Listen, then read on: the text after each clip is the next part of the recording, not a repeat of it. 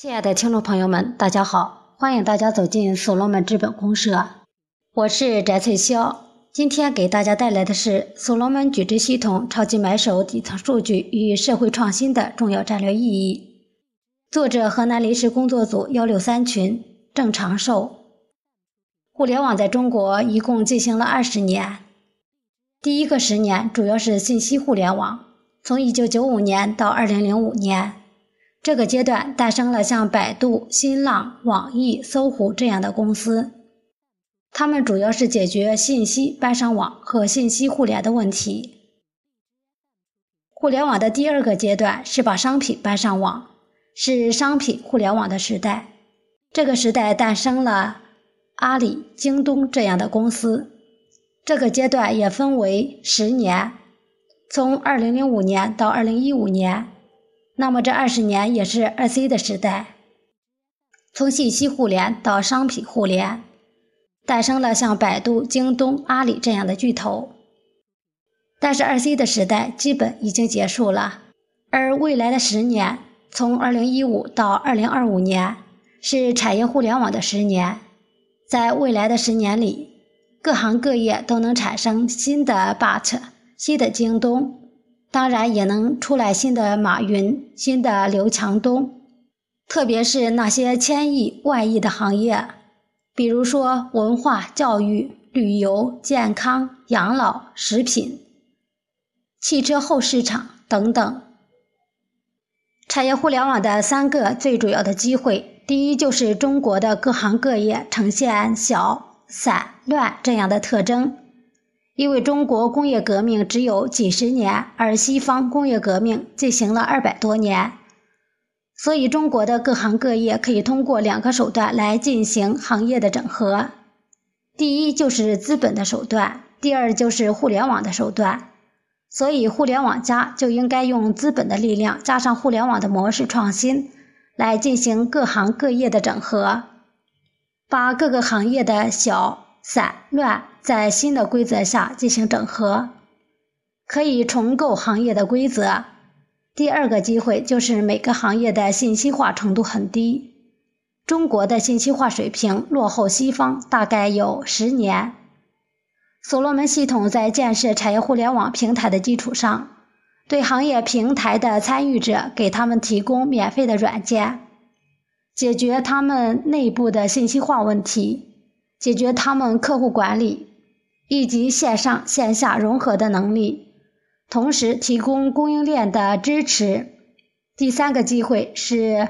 中国各个行业特有的，就是行业的账期问题、行业的三角债问题。在把每个行业上下游打通的基础上，就能够打通产业数据，把信息流、物流、资金流。这样的产业底层数据整合，在此基础上进行金融的创新，比如供应链金融能解决行业的账期问题，比如进行互联网金融的创新，对终端进行众筹或贷款，使行业里面的参与者在资金方面可以更好的获得资金，或者提高资金的效率。所以，产业互联网的最终归宿是数字资产。互联网加最重要的六个要素，如果在做互联网加创新的时候能把握这六个要素，就能很好的来打通每一个产业。第一个要素就是分布全球的三千万所罗门矩阵系统创客团队共同的愿景，把产业互联网平台做出来，把产业互联网的结果做出来。互联网里面有三种力量。第一个力量就是以马云为首的这些互联网大佬，他们要颠覆我们的传统行业、传统产业。我觉得这个力量看起来很强大，但是实际上是纸老虎。第二个力量就是我们万众创业、大众创新，拿着父母的钱，拿着爷爷奶奶的钱，在孵化器里面做这些创新创业的小伙伴们。他们要做到从零到一是非常难的，也是九死一生。第三个力量就是我们传统行业里面这些企业家，他们如果逐渐觉醒，他们如果能拥抱互联网，用互联网思维来改造自己，改变行业，建立行业的平台，才是未来最主要的机会。当然，不是传统行业里面每个企业家他们都能够有这个决心，有这个使命感，有这个梦想，要去改变一个行业。当要改变一个行业的时候，很多时候企业家们要非常无私。很多企业都是把互联网作为工具。然后提升自己企业的效率、营销的效率、内部管理的效率、供应链的效率，但是它不能有开放的心态、行业的格局去解决一个行业的问题。所以，传统企业家只有百分之一能够在产业互联网方面成功，百分之九十九可能只能在加互联网。另外两个要素，我称之为两个发动机。如果说互联网公司是在天上飞的话，那么传统企业就是在地上，它不能升天。原因就是它没有这两个发动机。第一个发动机就是用户，第二个发动机就是产业底层数据。对于用户这个发动机，很多传统企业他们不能直接接触到用户。他往往通过省级代理、分销渠道，最后跟用户接触，所以他不能建立起用户的触达体系，被称为用户的双向触达体系。就是你不能到达用户，用户也不能到达你。当你有了新的产品或者你服务有更新的时候，你想通知用户，但你不知道用户在哪里。当用户有需求的时候，想找到你，但是他们根本找不到你。所以做互联网加的时候，怎么建立用户触达体系非常重要。关于用户的终身价值，来看一个案子：一个做酒的电商，它的增长也非常不错，发展也很好。有人想去投资它，就问了一个用户的复购率，对这个。A、B、C、D 的用户复购率是百分之二十五，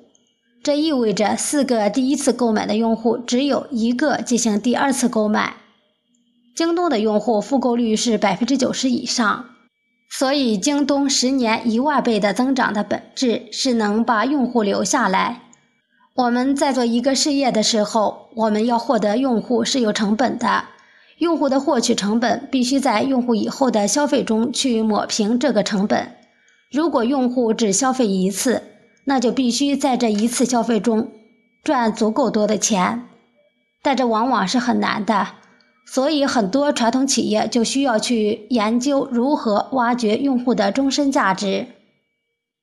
第二个发动机是系统化的产业底层大数据。传统行业很多时候不能到达用户，也不能获得用户的行为数据，也不能获得市场的数据。由于对用户没有感知，对市场没有感知，那我们产品的研发，我们的服务有可能就是闭门造车，很难让用户满意。所罗门矩阵系统超级买手底层大数据也是一种思维。企业家如何从原来拍脑袋到根据数据来决策？特别是传统企业要建立创新的体系，需要在局部做实验。然后根据数据来观察创新是否成功，来决定是否把创新推广到全公司或全集团。有人在京东的时候首页改版，就不是刘强东说了算，而就是看数据。以前可能就是三个方案给老板看，老板 A、B、C 选一个，然后技术人员就按照其中选择的一个去改版。后来就根据数据去改版，每个方案我们都会上线，先给百分之一的流量，效果好再给百分之十的流量，直到百分百的流量。如果效果不好就撤下来。所以底层数据能减少试错的成本，降低创新的风险。当然也可以根据底层数据改善公司的运营，提升内部的效率。根据底层数据来改善用户的体验，比如在电商里，根据底层数据可以为用户自动推荐，用户来到网站上就可以千人千面，每位用户看到的都是不一样的商品。这样就可以提升用户购买的转化率，提升用户购买的客单价。根据底层数据，还可以对产品价格敏感度进行分析。比如，有些商品稍一降价，销量就会增加很多；有些商品随便怎么加价或者减价，销量都不会有太大的变化。这样就可以根据大数据来调整产品的价格。当利润不够的时候，把价格不敏感的商品适当的提价；当销售额不够的时候，将价格敏感的商品适当降价，这样就可以增加销量。所以说，底层大数据可以用在企业运营的各个方面。最重要的是，当下最热门的供给侧的结构性改革，一定要根据底层数据。没有底层数据，就没有供给侧的结构性改革。当然了，用户底层大数据必须建立在三个系统的基础上：第一个就是信息系统，第二个就是物流系统，第三个就是资金系统。总之，要形成一个交易的闭环，把交易流、物流、资金流都打通，这样才能获得这个平台的底层数据。才能真正的链接用户，最终建立产业互联网的平台。至于互联网加，如果能够把握住三个方向、六个要素、一个愿景、两个发动机、三条生命线，才能有一个清晰的战略。第一个方向就是做增量经济，产品过剩、货多不愁卖等问题的核心。是如何利用互联网来获取产品的优质优价，即好的产品卖出好的价钱。以陕西安塞举例，安塞苹果搭建了中国苹果产业网，安塞一年生产四十万吨苹果，统货价大概在一点二元一斤。而这个平台要解决的就是把四十万吨苹果当中的四万吨苹果。通过产业互联网的定制化销售，做到五至六元一斤，这是真正的产业互通，也是互联网未来带给我们最重要的一个价值。第二个方向，通过对所罗门产业互联网的理解，在超级买手矩阵生态平台上，利用单品种的平台，构建综合平台叠加经济，实现生产性服务的分享。如今是共享经济的时代，但是共享经济不能只停留在个人消费层面的共享，例如共享汽车、共享单车等等，而要注重生产服务上的共享，比如好的苹果种植技术、好的养猪技术、好的做沙发的技术，或者是好的生产门窗的技术。这些优势的共享都可以通过互联网的平台达到真正的共享。在这个基础上，需要一个平台做平台经济。所罗门矩阵系统的超级买手就是提供这么一个平台，为地方特色产品打造专业的服务的平台。第三个方向，通过产业互联网推动供应链的应用。特别是帮助实体企业做到优质原材料的采购。对于网上能买到好东西的考量，就是对原材料产地和质量的考量。比如，最好的鸡蛋用的鸡饲料是哪里的？最好的衬衫用的面料是哪里生产的？面料所需的面纱是哪里采购的？综上，产业互联网价值释放的第一个方向。就是通过原材料的采购，倒逼产品质量提升，而不仅仅是简单的网上零售卖点东西的概念。所罗门矩阵系统的超级买手就是打通行业的上下游，主要是上游的供应链资源、上游的供应商、下游的终端用户。那么，把最上游的和最终端。把它直接打通，去掉中间的环节，但是在打通行业上下游的基础上，也就是线上线下完全融合的能力，对用户的管理的能力，通过这样一个方式，让终端能够提升它的能力，更好的为用户服务。行业里面不但是上游，还包括终端，都能够转型升级。一个企业会涉及到很多的参与者，这些企业他们都需要提升三个能力。第一个就是它内部的管理能力，比如说终端，我们就要提升它的进销存的能力，这个能力很重要。第二就是他的客户的营销能力、用户管理的能力。第三个能力就是他上游供应链的能力。这三个能力是每一个企业都需要的。在建立产业互联网平台的时候，同时为企业提升这三个能力。再把上下游打通，那么实际上在信息流、物流、资金流三个方面，所罗门矩阵系统的超级买手打通了产业数据，在这个基础上再实现供应链的金融，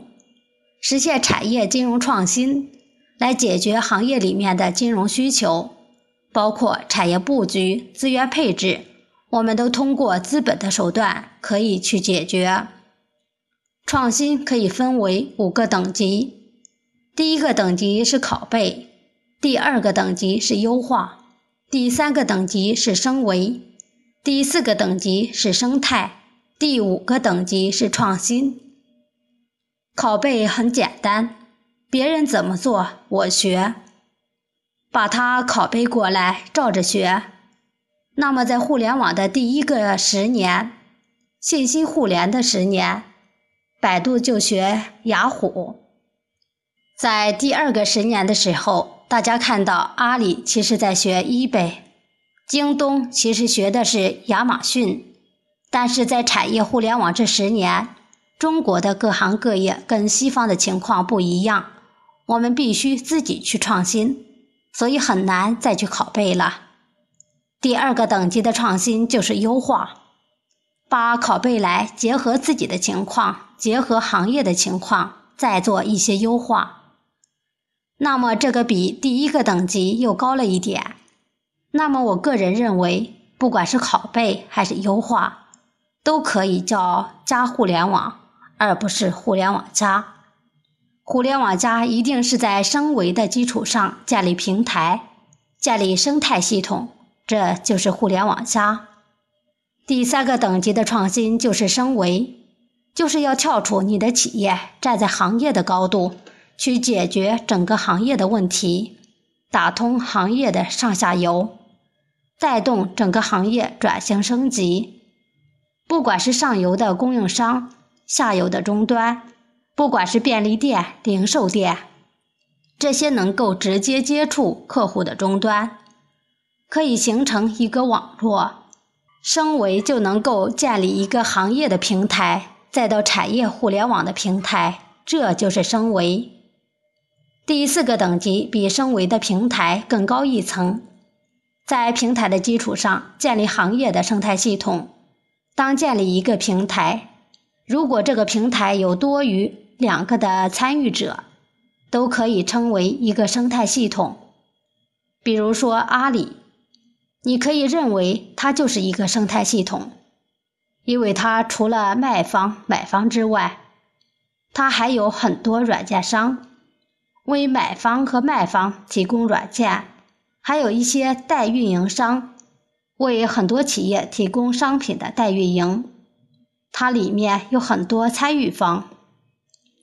当有三个或者三个以上的参与方，这样的平台我们可以称之为。生态系统，生态系统的关键是要建立规则，建立一种机制，让大家在生态系统里面，大家都可以开放式的共生共享，良性的发展。所以，产业互联网的平台要在先打通上下游的基础上，最后还要建立一个生态系统，通过这个生态系统把各行各业。服务的各方都装进来，建立良性运转的机制，使大家在里面可以共生共享。第五个等级的创新，也就是最高等级的创新，比较复杂一些。比如微信，它是能够产生生态系统的系统，它下面还可以产生很多的生态系统，比如说，微信里面它提供了一个系统，系统里面的内容都是我们创造的，每一个人都是内容的创造者和传播者，产生了很多的自媒体，自媒体构成了一个生态系统，同时也有很多人在上面开店，这些微店也形成了一个电商的生态系统。所以，第五个等级是能够产生生态系统的系统。分享一个集合制造的案例，在服装这个行业，任何一个企业做到二十亿左右，基本上就到了瓶颈了。在互联网里面，有一个凡客做到二三十亿的时候，他也遇到瓶颈，原因就是服装制造里面有很多痛点。比如说，它周期很长，从一个品牌商把服装款式设计出来，到能够铺货到终端要六个月以上，周期太长。同时，后端工厂它往往只顾生产，不管这东西能不能销得出去，所以它只收加工费。它没有市场的大数据分析能力，而前端的服装店，不管是网店还是线下的服装店。他们只需要把货物、把服装先买过来，如果卖不出去，库存就浪费掉了。所以，一件服装从厂里出来，可能一百、两百块钱，到消费者手里可能就是一两千块，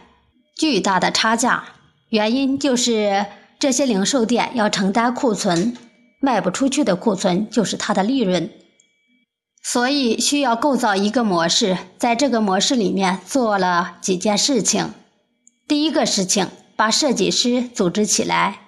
让所有的设计师在这个平台上能创新，把所有款式放到一个款式的超市。后端的工厂自己觉得从款式超市里面选哪些款式进行生产，然后他必须要承担库存。生产出来的如果卖不出去，是工厂自己负责。当然，工厂自己进行定价，由前端的服装店进行销售。这个项目把工厂的生产周期从原来的六到七个月缩短到两周。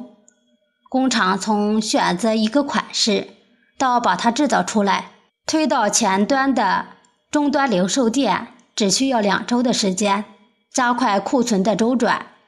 而前端的零售店，他们不再承担库存，他们会装修一个店面，对用户进行服务。库存是由工厂来承担。每一件衣服从工厂出来的时候，有一个二维码，在前端销售的时候，一扫二维码，每销售一件服装，整个链条分线。比如说这件衣服赚了一百块，卖的人可以分到三十五块。平台可以得到五块，设计师可以得到五块，后端的工厂可以得到五十五块。这样，工厂的老板就可以看到每天卖了多少服装，每一件服装卖了多少，他就有市场的感觉了。所以，我们通过这样一个创新，就改变了产业链原来的模式。做一个测试，服装店在没有任何品牌的情况下。服装价格可能是其他品牌店一两千块，测试的服装就卖二百九十九，测试的服装店销售是其他店的六倍以上。这个项目的模式测试非常成功，这是一个典型的通过互联网加的模式创新来改变行业原来的逻辑，提升它的效率，同时通过一种机制来激活上下游的能量。发挥各自的优势，同时来共享设计师资源。